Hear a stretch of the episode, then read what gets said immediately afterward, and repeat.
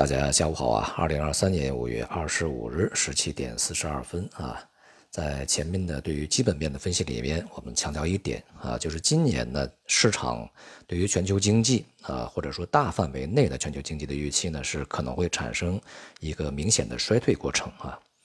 但与此这个预期啊有比较大的区别的是，我们首先是同意今年的全球经济。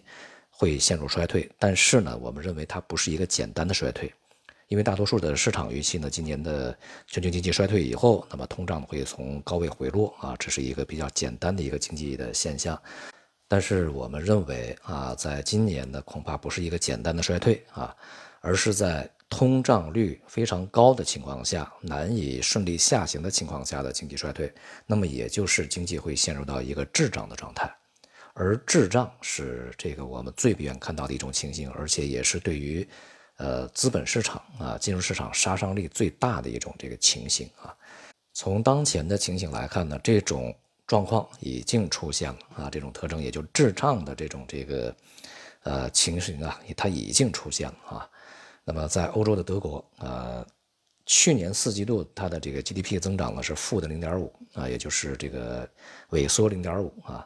而今年一季度呢，它的 GDP 增长呢是负的零点三，也就是下降零点三。这样的话，也就连续两个季度是经济负增长。但是与此同时呢，它的通胀率啊却是在百分之七以上啊，非常高的一个通胀水平，经济下行，经济衰退。所以说呢，德国到目前为止已经实际上进入到了一个滞胀的一个状态。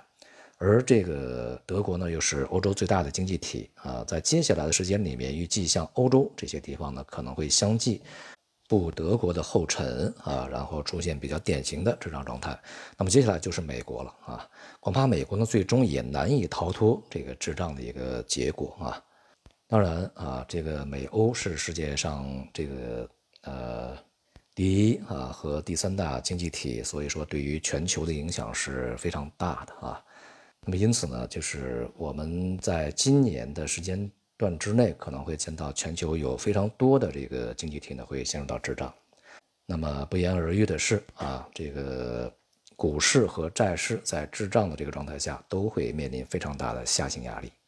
因为一方面是经济下行，而另外一方面利率确实无法调降啊，恐怕反而呢可能会呃维持高位，甚至是还有提升的空间啊。对此呢，这个美联储在昨天也是。发布了他们在上次的会议的会议纪要啊，其内容显示呢，绝大多数啊成员呢都认为这个呃六月份可能这个需要停下来看一看啊，就是不大不确定是不是要加息啊。其实这个态度相对来讲偏向于可能要停下来看一看，但是呢，对于未来是否加息还是说维持高位呢，这个先就停止啊，达到峰值呢，这个看法出现分歧。有不少人呢认为啊还要需要加息一到两次，而不少人认为可能就可以停下来了啊。这样的话，这个需要看接下来的数据。但是啊，几乎所有人都认为不能够向市场去传递一个我们未来将降息的这样的一个这个任何的信号啊。那么因此呢，也就意味着美联储在今年。它基本上没有什么降息的可能性。前面我们讲啊，这个利率市场呢，对于今年的这个利率的水平，它的定价呢是扭曲的啊。那么在之前呢，他们预期在年底之前，美联储会有三次二十五个基点的降息啊。那我也曾说过啊，市场将被迫呢去不断修正他们这样的一个预期，使这个呃利率的定价呢呃接近合理。那么从这个呃这两天的啊利率期货的显示上来看呢，呃市场已经预期这个今年年底之前只降一次息了啊，从降三次，那么调整到了降一次，也就是市场正在去修正自己的预期啊。那么因此也就也就导致了这个美欧啊收益率的上涨不断上行啊。而个人认为呢，在接下来的时间里面，市场会继续修正。那么。直到这个修正到今年啊，这个利率呢可能会保持在当前水平啊这样的一个呃不变的一个状态啊，没有一次降息，这才是合理的。那么如果是这样的话呢，利率这个市场收益率，也就是国债收益率啊，需要继续上行才可以啊。那么因此呢，这种状态也这个使得美元相当坚挺啊。今天的美元汇率啊也创出了今年的新高，美元指数是一百零四。以上啊，而人民币汇率的这个离岸价格呢，也已经再度啊创出这个新低，是七点零九啊。所以呢，我们看涨美元啊，看跌非美元货币啊，包括人民币在内的非美元货币，这个策略是不变啊。目前看的也是被市场所验证的啊。与此同时，黄金、白银大幅下跌，尤其呢，白银价格啊跌得更多一些、更明显一些，伴随着一些工业金属，像铜啊这些有色的也是出现大幅下跌啊，说明人们对于未来的经济前景看法是趋于悲观的啊。一系列的负面的信息，再加上美国的这个债务上限问题还没有最终结果，所以说外围的市场、外围的股市在昨天这个是下跌的，而今天的亚洲市场大多数啊都是跟随欧美的各业市场是下跌的啊，尤其像港股啊、A 股啊，今天也是这个下行啊。北向资金呢，今天是加速的大幅流出啊，九十五个多亿。A 股的下行压力啊，仍然是持续存在，并且还没有得以完全的释放啊。短期呢，在今天呃触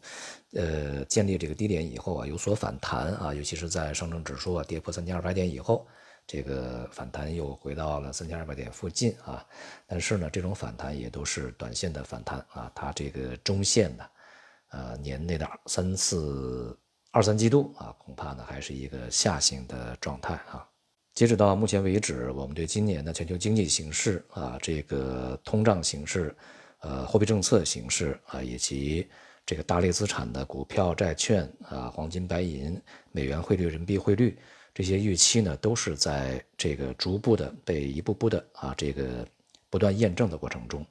对于投资者而言呢，需要认清当前的国内国际的大环境啊，那么认清这个整体的。大类资产和金融市场的一个大的波动趋势啊，那么这样的话呢，会使自己的投资啊相对会安全一些啊。